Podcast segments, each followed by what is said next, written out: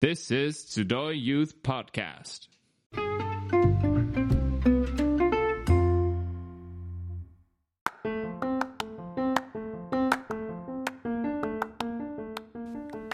この番組ではヨーロッパキリスト者の集いの中のユースプログラムに関する情報をお知らせしていきます。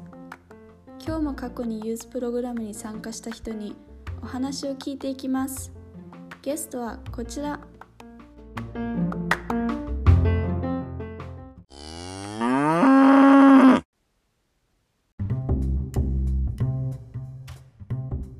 ハロー、なっちゃんって言います。日本生まれ、日本育ちのまるまるドイツ人です。集いには初めて、いつ行ったっけ ?2016 年やったと思う。あの、スイスで行われた、茶はドイツの南で行われた集いに初めて行ってん。親が行く予定やってんけど、僕はただ単ドイツに遊びに来てたのかな。なぜかしらドイツにいてん。で一緒に行かへんって聞かれて僕はあのヨーロッパの日本語協会に関わってなかったし集いがあることさえ知らんかってんけどまあ何も知らずに申し込んで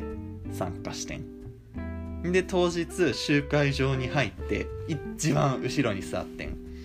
あの弟2人と一緒にもう俺シャイボーイやからもう弟2人と一緒に一番後ろに座ってもうユースが座ってるの見えててん。でバレんようにしててん。でも当たり前のようにバレてん。で声かけられてん。一緒に座ってみいひんって。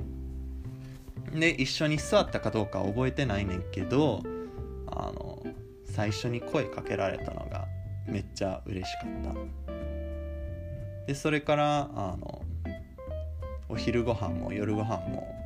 ずっとユースと一緒にいてんけど、うん、もう最高やった。でもちろん聖書の学びもあったし信仰で悩んでることについて気楽に話せるスモールグループもあったしゲームもあったしなんかほんま集いって最高やなって思った、2016年に初めて参加してんけどそれからほぼ毎年あの集いに参加するようになったのかな。で今年もあのストラースブルグで集いが行われるんやけど同世代のクリスチャンと会えるんやなっていうのを楽しみにして今回も参加しようと思ってます。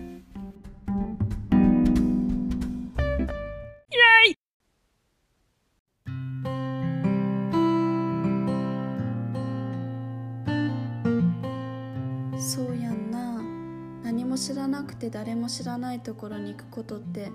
最初はすごく勇気がいることですよね。でもいざ行ってみて声をかけてもらうって